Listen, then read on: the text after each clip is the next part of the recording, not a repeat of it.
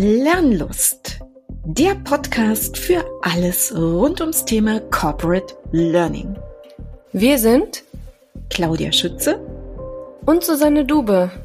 Und wir sind Learning Consultants bei der TTS. Und wir sind die Hosts dieses Podcastes. Und hier werden wir uns über Themen unseres Arbeitsbereiches miteinander austauschen, also alles, was Lernen in Organisationen heute und in der Zukunft betrifft. Und wir werden uns von Zeit zu Zeit interne oder auch externe Experten in unsere Runde einladen. Und wir freuen uns, wenn ihr dabei seid.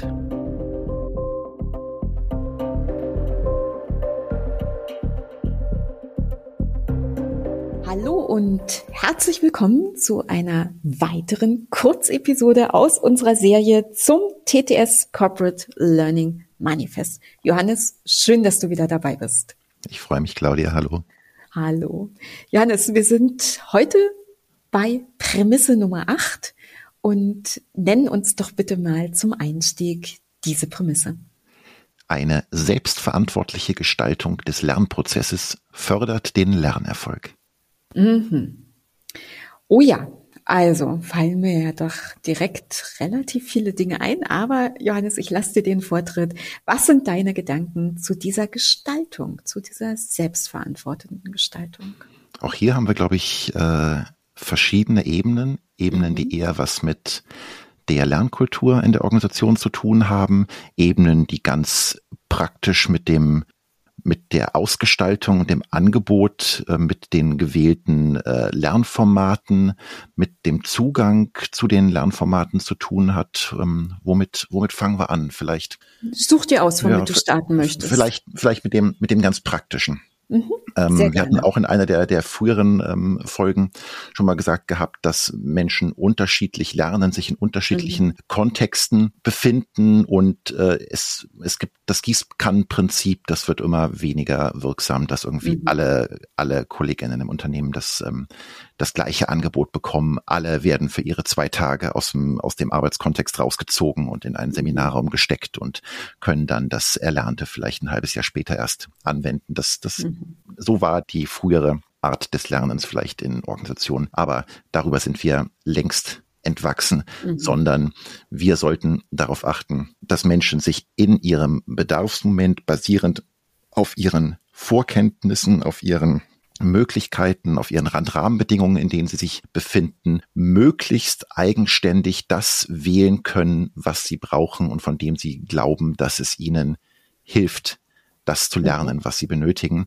Und ähm, das hat ganz, ganz viele, ganz, ganz viele Aspekte. Wie gesagt, das sind äh, Lernformate, mhm. die wir vielleicht unterschiedlich anbieten. Mhm. Das ist eine bewusste Ausgestaltung der, der Infrastruktur. Ähm, ja. Das sind aber eben auch Dinge, wie wird das gesehen, wenn ich am Rechner mhm. sitze und mir ein Video angucke oder mhm. ähm, darf ich überhaupt, wenn ich äh, mhm. in der Werkshalle bin, mir mein Smartphone holen und, äh, und, ja. und mir dort etwas angucken oder Absolut deswegen, wir müssen wieder eine Flexibilität ermöglichen in der, in der Strukturierung unserer Angebote, in der, in dem Angebot selbst, wo die selbstverantwortliche Gestaltung des Lernprozesses zwar in die Hände der individuellen Lernenden übergeben wird, mhm. aber auch auf eine Weise, dass es hier nicht zu oder zu möglichst wenig Konflikten führt. Und hier sind wir mhm. beim Thema Lernkultur und den generellen Strukturen, in denen Lernen in der Organisation stattfindet. Mhm, absolut. Ich dachte, mir kommt jetzt wieder die Rolle zu, ja, aber die Lernkultur zu sagen. Du hast es jetzt schon selbst von dir aus mit eingebracht. Ja, Johannes, finde ich einen super wichtigen Punkt, gerade dazu.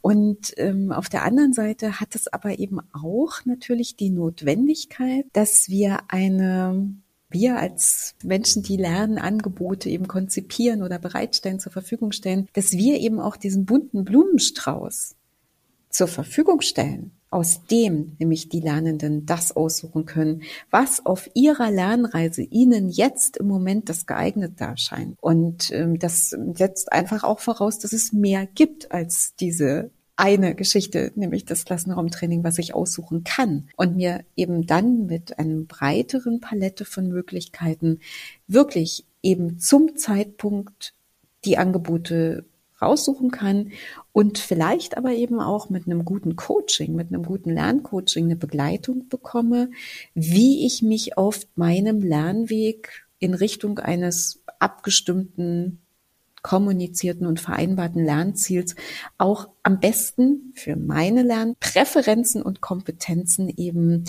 mit den richtigen Angeboten versorge. Und deshalb glaube ich, ist Coaching durchaus was sehr Wertvolles hier auch an der Stelle. Absolut. Ich finde das wichtig, dass du das, dass du nochmal darauf hingewiesen hast, weil Selbstverantwortung in der Gestaltung des Lernprozesses mhm. darf auf keinen Fall verwechselt werden mit, ich pack euch 3000 äh, Angebote ins LMS mhm. und äh, schalt euch noch einen LinkedIn Learning Zugang frei mhm. und jetzt macht mal und äh, und wenn ihr nicht euch das aneignet, was ihr braucht, dann seid ihr schlechte Mitarbeitende. So, mhm. das wäre der denkbar falsche Weg. Das wäre eine eine, komple eine komplette Individualisierung, die jetzt auch nicht der, der Sinn des Ganzen ist, sondern eben diese, diese Räume, diese Coaching, diese Unterstützung, Absolut. die Wertschätzung des, ähm, ja. der Wichtigkeit des Lernens, das sind, das muss da mit dabei sein.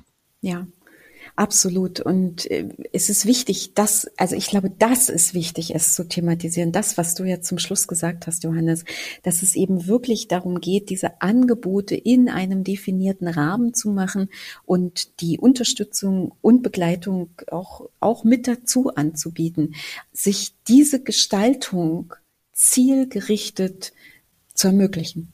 Hm. Ich neige ja manchmal dazu zu sagen, lass die Lernenden doch in Ruhe die holen sich das schon, was sie brauchen. Ich bin da eigentlich auch weiterhin von überzeugt, aber nichtsdestotrotz ist das eine ein so großer Wandel in vielen Unternehmen äh, hin zu vollem Vertrauen, dass das ja. passiert und weg von dem Naserümpfen, wenn irgendwie ein Stück gut weniger vom Band fällt, weil die Person doch erstmal lernen musste, wie es zusammenzuschrauben ist.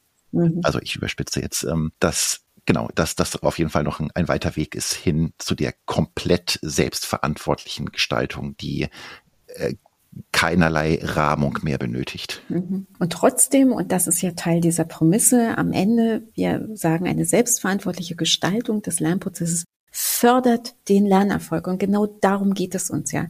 Es ist wieder ein Mittel zum Zweck, was wir mhm. mit den richtigen Ideen sozusagen promoten, begleiten, unterstützen wollen, um am Ende den Mitarbeitenden in den Organisationen zu ermöglichen, eben für ihr benötigten Lernerfolg schneller und leichter zum gewünschten persönlichen oder notwendigen Ergebnis zu kommen. Und das finde ich ist auch nochmal, also das ist mir schon auch nochmal wichtig.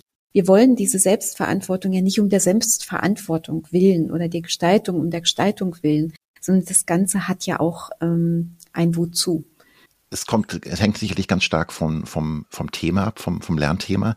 Mhm. Ähm, als du eben schnell und einfach gesagt hast, da äh, habe ich aufgehorcht, weil ich glaube, es gibt durchaus bestimmte Lernthemen, Lernfelder, wo ein, ein Reiben, ein, ein okay. äh, sich, sich abarbeiten, was auch durchaus im positiven Sinne anstrengend und, und, ähm, mhm.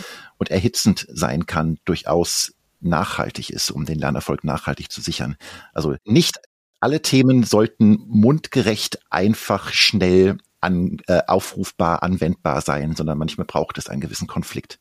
Okay, ich bin völlig bei dir, Johannes, und nicht, nicht umsonst haben wir auch immer gesagt, man muss Fehlerszenarien zum Beispiel in Übungskontexte einbauen. Du hast absolut recht. Das ähm, am Ende führt es aber trotzdem zu einem Lernerfolg und der vielleicht im Nachgang sogar als ein sehr befriedigender Lernerfolg empfunden wird, weil ich ein bisschen über die Stolpersteine gegangen bin. Und vielleicht ist es trotzdem schneller, weil nämlich nachhaltigere und tiefere Lernerkenntnisse damit gewonnen werden, als wenn ich versuche, einfach nur geradlinig was aus der Theorie zu lernen, was ich aber zehnmal lernen muss, weil ich es immer wieder vergesse, weil ich mich nicht daran abgearbeitet habe.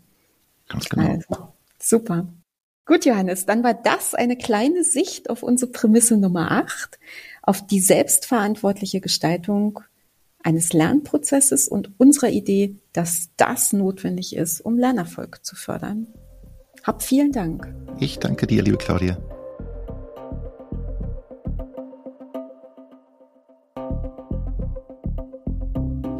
Ach ja, habt ihr uns eigentlich schon abonniert? Das geht überall da, wo ihr eure Podcasts am liebsten hört. Lernlust gibt es alle drei Wochen neu Und wir freuen uns sehr auf euer Feedback und vor allen Dingen auf den Austausch mit euch. Ihr könnt uns auf Podigy schreiben oder bei Twitter oder LinkedIn.